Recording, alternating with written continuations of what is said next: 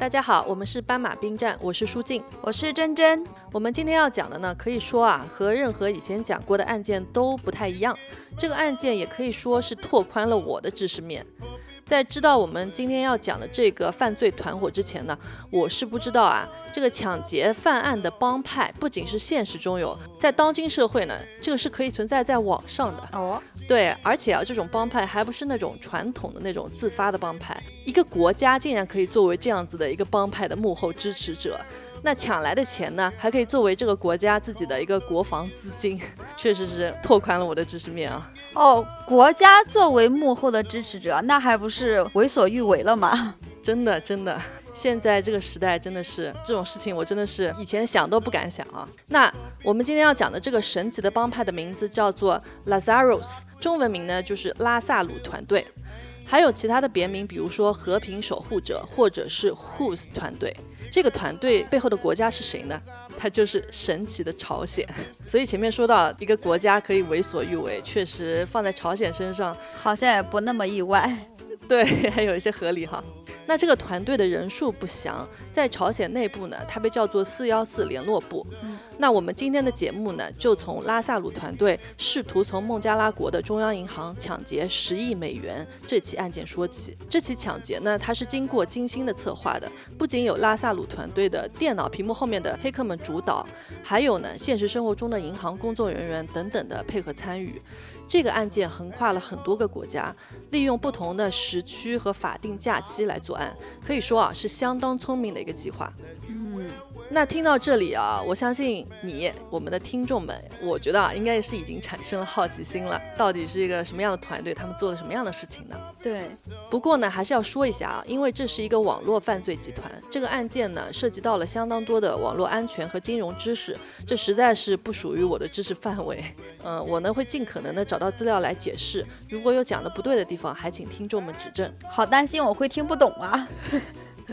听不懂的东西我也没有写哈，我会尽量的让至少我能理解的这个方式来解释这一些不属于我知识范畴内的东西哈。好，好，那让我们正式开始今天的案件。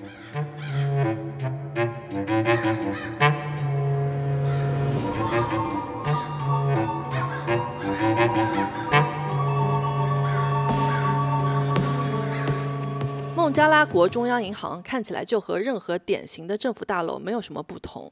这是一栋平淡的灰色高楼，它呢矗立在达卡市的城中心，在一个大交通枢纽的边缘。大楼前方呢有一个俯瞰着孟加拉国国徽的雕像。这栋大楼呢被棕榈树包围了，有一个庄严的门牌，上面写着孟加拉国银行的字样。这块门牌呢就装饰着这间政府拥有的银行的入口。这栋大楼内的十楼有一个小房间，这个房间非常的重要，只有少数的高级工作人员才能进入。那这个房间里面有什么机密的东西呢？房间里呢有一个装有 Swift 软件的一个电脑。那我就在这里解释一下这个 Swift 软件为什么这么重要。SWIFT 呢是国际资金清算系统的简称，这个系统是由环球同业银行金融电讯协会来管理的。这个系统本质上呢是创建了一种国际通用的电文，加入 SWIFT 系统的国家呢可以用这种国际通用的电文来实现快速的国际间转账和资金结算。通过 SWIFT 发送的电文包含特定的付款说明，也就是说啊，就是在央行内产生的任何国际转账都要在这个房间里面进行。其实换句话来说，就是从央行产生的任何国际转账，就通过这个 SWIFT 发送电文来实现转账。它可以说是一个相当安全的一个系统，国际上都在用的这样子的一个转账系统。嗯，在孟加拉国中央银行的这一间十楼的小房间里面呢，这个计算机发送和接收这些 SWIFT 信息，负责孟加拉国资金的进出。每条 SWIFT 信息呢，都被放在房间里面的一台打印机打印出来。打印这些信息呢，是用来给这些资金流转、留存、备份。上面的你觉得难懂吗？有一点。但还行，就是反正就是那个小黑屋里面有个牛逼设备，是用来国际转账的。对对对，是的。通俗一点讲呢，就是这个软件就是用来进行孟加拉国和其他国家之间转账用的这样子的一个工具。其实就知道这一点就可以了。好，在孟加拉国呢，他们的周末和国际上通用的不太一样。他们的周末呢是周五和周六，周日呢是正常的工作日，也就是我们的周一这样子的概念。嗯，因此呢，二零一六年的二月五日这一天星期五，其他国家都是这一周的最后一天工作日。那在孟加拉国，他们这一天是休息的。当天早上的八点四十五分，在中央银行大楼值班的经理宾呼打来到了银行，那我就叫他老宾。好，老宾他当天值班的任务啊，是审查转账确认、常规的一些查询，以及检查前一天晚上收到的 SWIFT 消息的那些打印纸。这个时候他留意到啊，这个打印机啊不工作了。但是他也没多想，因为反正今天也没有上班，应该没有什么国际资金交易，就管他呢，明天再来修吧。而且啊，这个打印机也不是第一天这样了，之前也是坏过的。所以啊，老兵呢，他就继续匆匆忙忙的完成了当天的工作。到了下班的点呢，他就准备去清真寺祈祷。嗯，在第二天的周六早上，老兵又回到了办公室值班，他就想起来这个不工作的打印机了。那他呢，就决定必须在明天银行正式上班之前把这个问题解决。这个时候，他发现 Swift 软件用来管理这台打印机运行的启动消息服务的一个程序也不起作用了。每次呢，他试图打开这个程序，就会出现一条有点令人不安的错误信息。这个信息就写到一个文件被丢失或者被更改了。就我一般看到这样子一个程序跳出来这样子的一个信息，通常就是这个程序发生了错误，然后也不知道发生了什么错误，什么样的文件被丢失或者更改了嘛。嗯，那老兵也不是专业的，所以呢，他就叫来了他的同事们，他们呢就按照 Swift 系统的帮助文件上面显示的操作步骤，如何让软件再次运行这样子的一个操作流程，开始修复这个程序。在中午过去后不久，这个程序终于重启完成了，这样子打印机就恢复了正常，开始正常运作了起来。这个时候啊，打印机里面就接连印出了许多张前一天堆积在打印机线轴内的 SWIFT 信息，其中就包括了美国联邦储备银行，也就是美联储发送过来的紧急请求。这些信息的内容就是要求确认一些他们收到的一些汇款信息。嗯。那孟加拉国的中央银行和大多数国家的中央银行是一样的，都在美联储设有外币的账户，这样可以方便进行国际转账和支付。第一个美联储发送过来的紧急确认请求呢，是在孟加拉国的周五上午，在打印机坏掉没有工作的时候发送过来的。这些紧急确认信的内容显示，美联储收到了一些非常大额的付款指令。美联储怀疑呢，这些付款指令看上去有些异常。这就和我们个人去银行转账一样，你如果转账了一笔数额很大的钱给一个你不怎么认识的人，这个时候银行是肯定要再三确认的，就防止你被骗了嘛，对吧？那美联储因为收到这笔付款的指令是金额非常大的，足以完全清空孟加拉国在美联储的账户里面的全部余额。哦，这个总额为十亿美元，确实是超级大的一笔钱哈。对，哎，啊，这个地方我有一点不是很清楚的，所以他收到了这个指令以及收到这个信息，是证明孟加拉国的这个央行已经付出来这笔钱了，对吗？就是这个十亿美元已经付掉了。是这样的，就是美联储呢，它收到了孟加拉国央行的这个 SWIFT 系统发送给他们的付款的指令。一旦是发送这个付款的指令，美联储就会安排这笔钱的付款。嗯，那他们发送这条信息过来，是想跟孟加拉国的中央银行确认一下，你们这笔付款的指令有没有问题啊？所以还没有付出去了。它的流程如果操作是合规的话，不管他有没有收到孟加拉国银行的回复，他都会完成这些指令的。他只是就是来 double check 一下哦哦，也就是已经付出去了哇！对，这个付款的指令其实是已经完成了的。我又忍不住想插一句了，那我觉得这个付款指令就很不对呀！你不是就像我们的手机验证码一样，你要先提醒我，我收到这个验证码，比如说我收到一个验证码，他问你是本人操作吗？但是现在等于说他发过来的这个指令就是。你已经有十亿汇出去了，是你本人吗？是或者不是又怎么样呢？这个钱已经出去了。这个其实我理解啊，就跟我们银行转账一样，银行是不会来跟你最终确认，他也许会跟你打电话，但是这个转账肯定是已经完成了。嗯，如果你事后来跟银行说啊，这个不是我操作的，是有点问题的，银行最多呢是来帮你追溯，就是有可能能够追溯回你这笔转账，是这样子的。我理解是跟银行转账是比较类似的。嗯。理论上来说，转账的时候你要输入你的密码，你要输入你的那个确认短信，然后以及对方的账户，你输入的是正确的，那这笔转账的流程应该是完成了的。完成了，嗯，对。那好，那我继续说哈。嗯。那老兵呢？一开始对这些打印机里面积压了一天的消息感到很困惑。他心想呢，这一定是个错误。众所周知啊。孟加拉国银行从来都没有在周末发送过付款指示，即使是在工作时间，他们最多在一天里面向美联储发送的付款指示不会超过两到三个，就不可能发送很多很多这样子的指示。所以呢，他也汇报给了他的老板。不过他们当时倒也并不是太担心，因为他们确认自己没有发送过这些付款申请，电脑里面呢也没有这些付款申请的记录，没有发送付款申请，这些交易应该就是无法处理的。嗯。孟加拉国银行的工作人员呢，认为这个应该是美联储搞错了。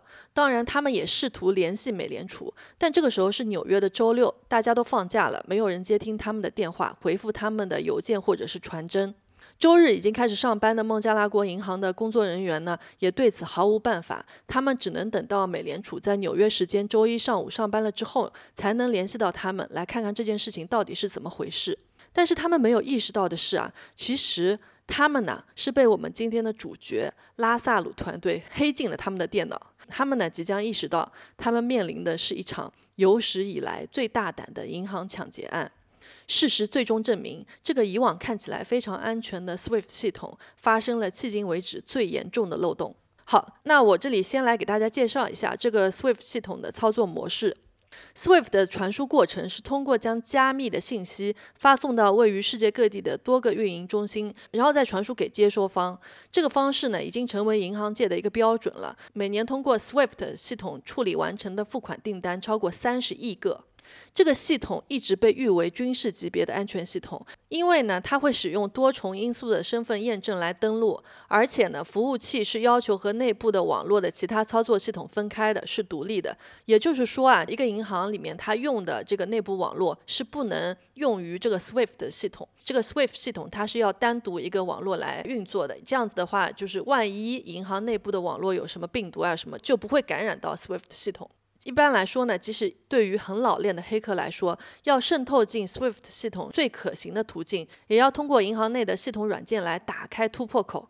比如说，先找到机会黑掉银行内部的运行软件，通过这些个内部运行的软件来登录 SWIFT 系统。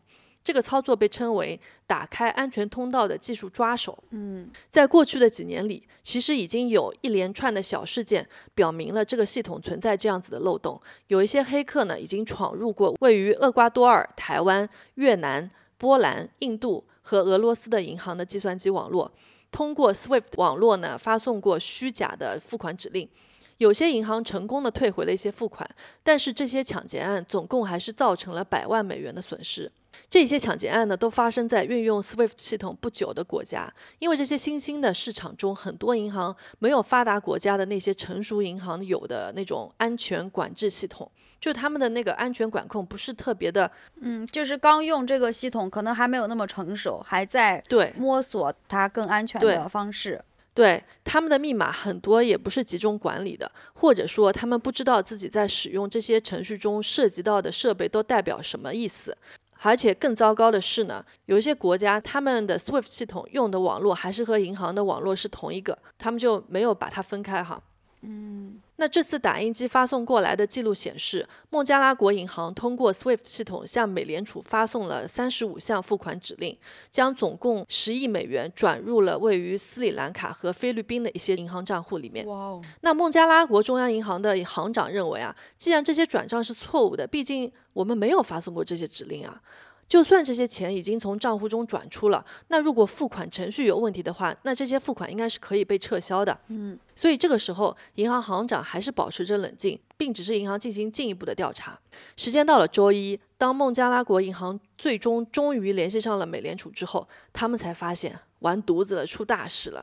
这些付款指令啊，都是合规合法的。美联储的记录显示。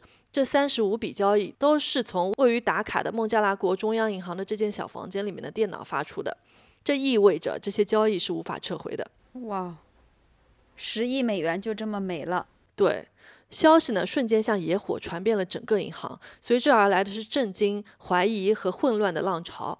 那行长第一个怀疑的，那肯定就是银行的工作人员。嗯。认为这可能是有人偷偷进入了 SWIFT 系统在的那间小房间，进行了这些违法转账。所以呢，他们就立刻调取了这个小房间门口楼道里面的监控录像。但奇怪的是啊，他们查了发送 SWIFT 信息的前后八个小时的时间窗口里面摄像头拍到的影片，这些影片显示没有一个人进入过这间房间。那难道是鬼吗？哎，那那个老兵不是进过的吗？他没有被怀疑吗？没有，三十五条指令都是在老兵上班前就发出了。哦，嗯，那不是人，当然也不可能是鬼了。很快呢，他们就知道这肯定是黑客做的。于是呢，银行请来了一些网络专家，开始检查装有 Swift 软件的这个计算机。很快，他们就发现了可疑之处。早在二零一五年的一月二十五日，也就是在案发大约一年前，孟加拉国中央银行的几名员工都收到了一封同样的电子邮件。邮件的内容呢，是一个大学毕业生的求职信。电子邮件里面的内容用词非常的真诚，就说自己是什么大学毕业的，非常想来银行工作啊等等内容。问题就出在邮件里面附的这个附件，这个附件呢是这个大学毕业生的简历，但是当工作人员点开的时候，其实这个附件包含了一个恶意软件的链接。嗯，只需要有一个人对这个大学生的简历产生好奇，黑客就能黑进孟加拉国银行的计算机网络。哇，我觉得如果是我，我也会好奇点开看。对，我觉得这个黑客很聪明啊，他不是用那种很容易让人怀疑的一个方式，而是用这种求职的简历，然后大学生言辞很恳切，很多人都会想看一看这个简历长啥样哈。嗯。所以呢，他们呢就成功的黑进了装有 SWIFT 系统的电脑，获取了银行的 SWIFT 支付系统的凭证。事后证明呢，这一次黑客的计划不是小打小闹，他们的计划具有非常精湛的远见和复杂性。他们用恶意软件呢，来通过一个很容易受到攻击的程序，就这样进入了银行的计算机网络。他们植入的这个恶意软件，可以让这台电脑完全被控制，甚至啊能看到对方正在操作着的屏幕。就是像远程控制了一样的这样子的一个概念哈，而且啊，这些黑客啊很沉得住气，他们花了长达一年的时间来观察 SWIFT 转账是如何进行的，嗯，然后他们还收集了员工的密码，并耐心的等待合适的时机来启动他们的计划。孟加拉国中央银行有一个重要的漏洞，让黑客们有机可乘，这就是我刚才说的，他们并没有把 SWIFT 服务器和银行内的计算机网络的其他的部分隔离开，所以呢，黑客们才可以成功的通过其他程序来黑进这个系统。也就是说，这个系统和银行的网络是处于同一个网络之下的。嗯。那黑客们知道了孟加拉国央行的这个小房间里面是有一台打印机的，这个打印机会记录每一笔交易，存档每一条发送出去的 SWIFT 消息。SWIFT 软件呢会自动将每笔交易通过计算机打印出来，所以让这个打印机不工作是他们这个计划中非常关键的一个部分。所以啊，黑客设计的恶意软件呢是一个自定义的代码，是为了攻击银行特别设计的，甚至是为了某个银行特别配置的。这个软件是从零开始编写的，所以呢，现在有的病毒防护程序对这个病毒软件并不熟悉。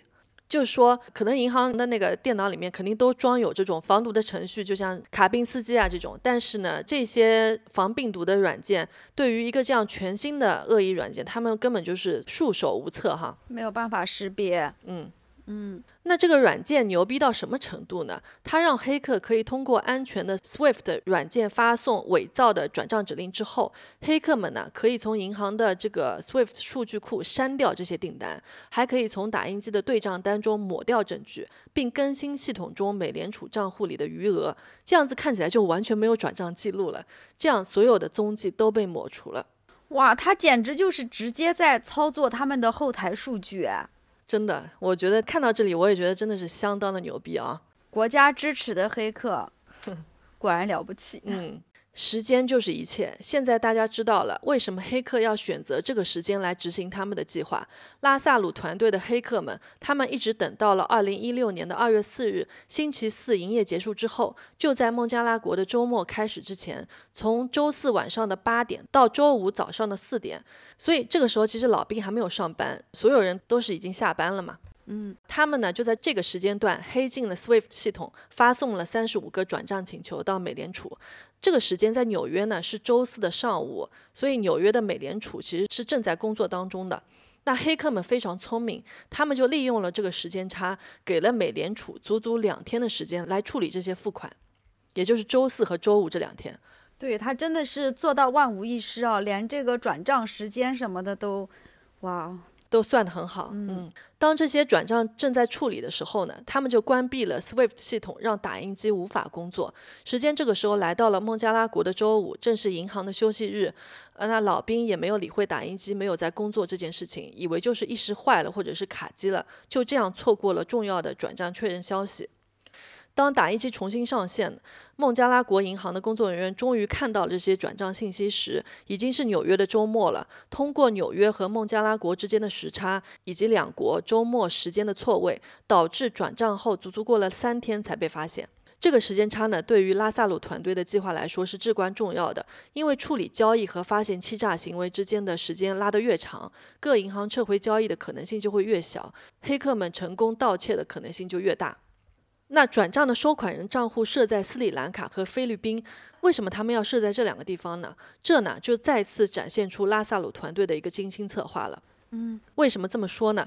二零一六年二月八日周一，正是农历新年的第一天，也就是我们的春节哈。嗯，在菲律宾呢，也是大家都放假的日子，所以孟加拉国银行在这一天也无法联系到菲律宾的收款银行，就这样时间又被拖了一天。他们直到周二才联系上位于菲律宾的银行，这个时候已经五天的时间过去了，要撤销这笔钱的流程就变得非常的复杂。孟加拉国银行需要得到法院的通知书，才能让银行操作，试着去取回他们的钱。那不是还有转账到斯里兰卡的账户的吗？所以那一部分的转账怎么样了？他也是利用了时间差还是什么吗？这边倒没有利用时间差哈，你听我说，嗯。所以呢，调查人员就开始追踪这些转账的资金去向。他们了解到呢，其中一笔转账转向了总部位于斯里兰卡的一家慈善机构的账户。于是他们就找到了这家位于斯里兰卡科伦坡的名叫。沙利卡的基金会，这家基金会呢是一个新成立的慈善机构，负责人的名字叫沙利卡佩瑞拉。这家慈善机构呢是为贫困社区提供社区服务的这样子的一家机构，它呢就是为一些贫困社区的人来建造房屋这样子的一个机构。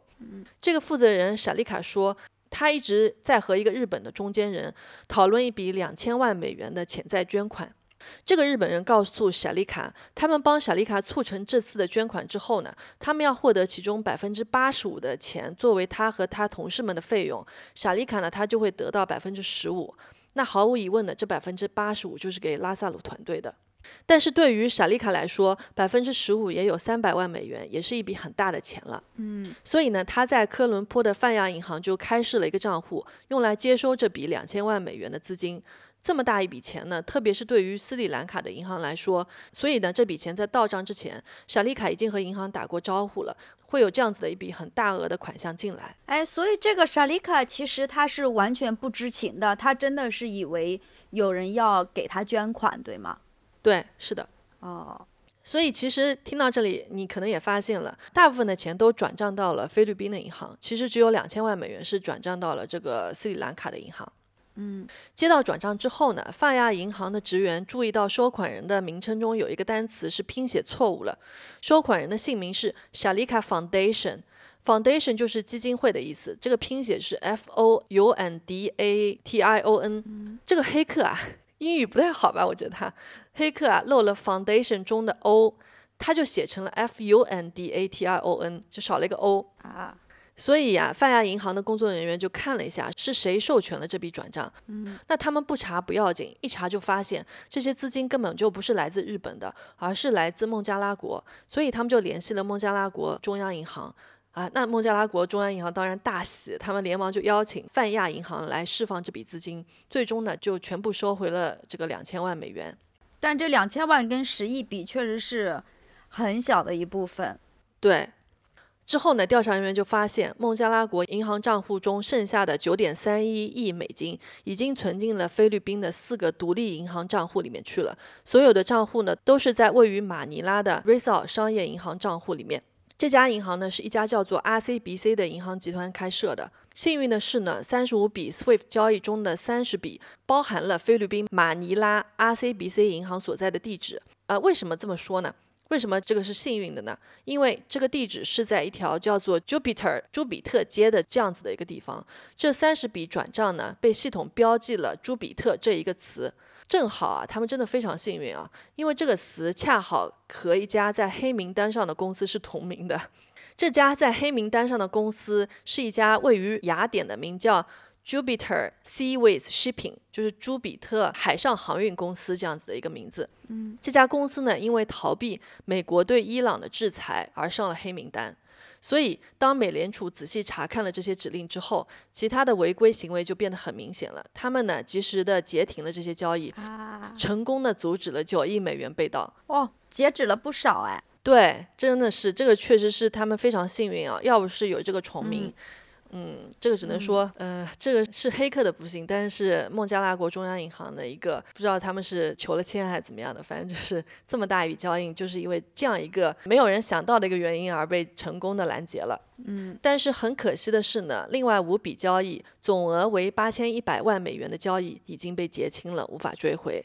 八千一百万美元也是超级大的一笔钱了哈。对，有个五亿多人民币了。后来发现呢，早在二零一五年的五月，在网络攻击发生前的九个月，接收银行的账户就已经被人用假的身份证开立了，每个账户里放了五百美元。好，那到这里，接下来的问题是，这八千一百万美元的钱到底到哪里去了呢？网络银行抢劫案的操作，第一步就是黑客坐在计算机后面干的。那他们现在已经完美的完成了他们的任务，那现在就需要在现实世界中的人来接棒了。嗯，将这些钱转移到菲律宾的银行账户只是一个开始，将钱由数字变成真现金，这又是另外一个挑战。哎，这让我想起来，呃，去年的那个电影，呃，《孤注一掷》里面，好像他们就是在缅甸，然后在缅甸找了非常多的人，就是很多人对一个一个去取钱，但是其实他们并没有每个人拿到很大一笔钱，但是就是人里人非常多，然后把这个钱给散出去。对，是的，其实这一步也是非常非常重要的，因为在银行的户口里面，怎么样让人家不发现的情况下把这个钱去取出来，并且还要把这个钱去洗白。嗯，好，那所以呢，这个调查继续啊。菲律宾当局呢，将四十岁出头的一个银行工作人员，名字叫 Maya Santos de Grotto，作为这个抢劫案的第二阶段的关键人物，那我就叫他小马。嗯，小马呢，当时就是 RCBC 银行的这个朱比特分行的经理。这个小马之前是在几家小银行工作的，是最近呢才到了这个 RCBC 这家大银行，得到了这个宝贵的经理的这样子的一个工作。这个位于朱比特街的分支银行呢，主要是为 Bell Air Village 的这么一个地方的居民提供服务的。这是一个比较富裕的街区，既有绿树成荫的住宅街道，也有繁忙的商业林荫大道，还有很多瑜伽馆和咖啡馆。在案发的九个月前呢，二零一五年五月，小马认识了之后成为他长期客户的一个名叫 Camsy Wang 的老板，那我就叫他老王。好，老王他是香港人，他拥有很多家连锁餐厅，还是一家叫做东夏威夷休闲公司的总裁。老王呢，他在马尼拉和吕宋岛的北部都有经营着赌场，他还会别出心裁的在被旅游团包下来那种飞机上面引进赌博游戏。他呢还在大型赌场里面开设 VIP 房间，在这些 VIP 房间里面给客人提供信贷的筹码。所以这个人听起来就挺可疑的嘛。那他就是这个可以拥有将资金从黑洗成白的经验的人了。老王把小马介绍给了他的一些菲律宾同事，这些人就要求小马在他工作的这个朱比特分行为他们开设一些账户。但事实上啊，这些客人从来都没有存在过。小马就使用了伪造的签名和前同事的一些驾驶执照上面的照片来制造这些账户持有人的身份。小马将这些账户开设了之后，一直都没有人使用过这些账户，这个时间长达八个月。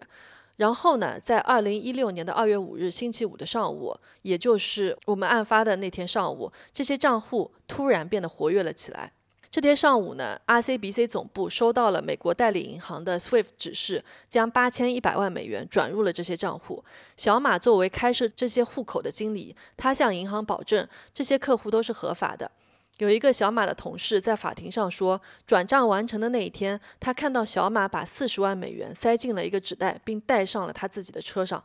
那三天放假结束之后，在二月九号的星期二上午，支付部门的员工一上午都在处理三天假期里面积压的大约八百条的 SWIFT 信息，其中就包括孟加拉国银行发来的标有“紧急”字样的停止付款指令。但是这个消息直到十一点才被工作人员读到。这个时候，小马正在将八千一百万美元转入第五个账户，之后呢，又转到了一家叫做 Phil Ram 的汇款公司。他在上午十一点三十分完成了资金转移之后呢，Phil Ram 汇款公司将至少六千一百万美元换成了菲律宾比索，总共超过三十亿菲律宾比索。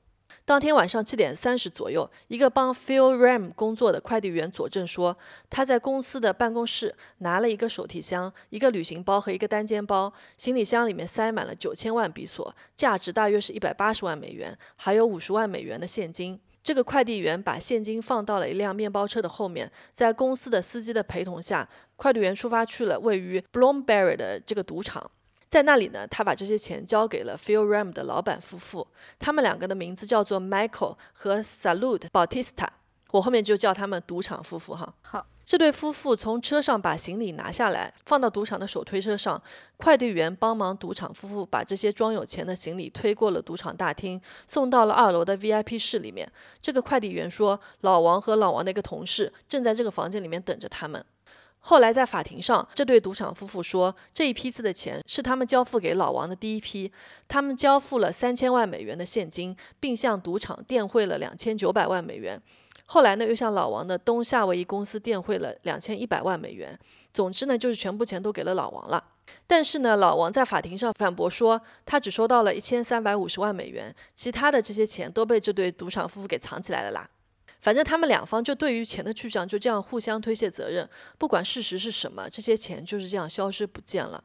好，那让我们回到这间赌场二楼的 VIP 室，这些钱很快就会在这间地上铺着奶油色地毯、由黄铜吊灯和大约三十几张圆形的百家乐桌的豪华休息室里面由黑变成白。怎么变呢？好，那你听我说啊，我觉得也挺妙的。赌场的赌博的筹码系统是这样的：一套筹码是要赌博的钱，另一套筹码呢是赌博获胜的奖金。只有获胜的筹码才能兑现，这些筹码兑换出来的钱就是干净的钱，是赌徒在赌场上赢来的。换一种简单的方式来说，也就是这个洗钱方式是怎么进行的呢？洗钱团队的两名成员坐在轮盘赌桌旁，一个赌黑，另一个赌红，因此呢，一个会输，一个会赢啊。嗯，对，两个人他们都拿着这个脏钱在玩，但是获胜的那个人拿到的钱就会变成干净的钱。啊，也就是这两个人其实不管你谁输谁赢，我的目的就是我的钱干净了。对，谁输谁赢都 OK。嗯，反正就是赢的那个钱，他们就之后换掉成为干净的钱。那他们买筹码的钱，没有人会追溯他们买筹码的钱。嗯，反正到最后这些钱就都白了。从这一天开始呢，几个不起眼的说着中文的男子就一直待在这间二楼的 VIP 室里面。赌场的工作人员呢，注意到这些男人和其他客人有些许不同，因为进入这间 VIP 室首先是有门槛的，这个玩家必须要在赌场存入几十万美元才能获得这个 VIP 室的入场券。哇，所以啊，一般到这个 VIP 室来玩的客人都是很挥金如土的，赢了钱也是很喜欢炫耀的那种人。但这几个人不同，他们一直都在下很大的注，然而他们从来没有一丁点炫耀的样子。而且我觉得这里还挺好笑的。更可疑的是啊，这些人来赌博啊，就是像来上班一样。他们每天早上非常早，八点就到达了这间 VIP 室，比我们上班要早。对，他们不止九九六啊，他们早上八点到达这个 VIP 室，然后一直赌到中午吃饭的时间。这个时候呢，他们就停下来去吃个饭。吃完饭之后就继续回来赌，他们一直要赌到晚上十一点半，连晚饭也不吃啊。哦，而且每天晚上他们也不去兑现自己赢来的筹码，而是会将筹码带回到酒店的房间里面。更加可疑的是，他们看上去对输了还是赢了都完全没有什么特别的情绪。那一般人赢了肯定会特别的高兴，嗯，但这些人反而面无表情。当然，在他们输的时候，他们好像也无所谓的样子。毕竟是来上班的。这确实挺可疑的哈。对啊，不管赢或者输，这个钱都会被洗白的。哇，对，如果我是这个赌场的工作人员，我肯定要各种跟我旁边的同事说，这两个人怎么这么奇怪，对吧？嗯，你们到底是在干嘛的？那这些说着中文的人之后就乘坐了私人飞机离开菲律宾，前往了中国，并带走了三千万美元的现金。后来呢，RCBC 的小马被指控协助网络抢劫案，他被判处了五十六年的监禁，并被罚款一点零九亿美元。罚这么多啊？对他有这么多钱吗？我也不知道这是根据什么罚的哈。嗯。之后呢，菲律宾国家调查局对老王和他相关的四个人展开了调查。RCBC 因为系统存在反洗钱的缺陷，而被菲律宾中央银行罚款了。老王呢，他最终退还了一千六百万美元，并且他只认了两个人，一个姓高，一个姓丁。这两个人呢是这个抢劫计划的重要组成部分，他们就是在赌场二楼 VIP 室里面洗钱的人。据说呢，高姓男子是中国很多地方的非法赌场的重要人物。该不会是高进吧？如果是的话，就太传奇了哈。他们两个呢，就离开菲律宾，把钱带到了澳门。谁也不知道他们到了澳门之后，这些钱最终去了哪里。他们可能在澳门就可以很容易的把钱通过电汇或者快递寄到平壤，但是呢，之后发生了什么，至今都是一个谜。这么多钱就这么没了。嗯，后来呢，网络分析师将这起案件中的恶意软件与另外两个臭名昭著的网络抢劫案中使用的工具进行了比较，他们发现了同样都属于拉萨鲁团队的标志。纽约时报报道过，据说朝鲜培养了一个五千名培训师、主管和其他支持人员的这样子的一个庞大的团队。并且在世界各地，他们拥有超过一千七百名的计算机黑客网络。这个拉萨鲁团队的很多行动，其实他们并不是一开始就是用来抢劫的，他们最开始的目的是为了从韩国窃取情报。所以有点像啊一个情报机构哈，只有少数的行动是为了报复或者是窃取经济利益的，嗯，但是呢，他们就算是只有少数的行动是用来抢劫、来盗窃其他国家的那个银行的钱的，但是光抢劫这一笔就够他们花好久了。那这些黑客已经发现了东亚发展中国家的金融体系的薄弱环节，特别是东南亚的银行，对他们来说都是很好的猎物。而且其中一些拉萨鲁集团的恶意软件中还会嵌入韩语的编码，就很有自己的特色。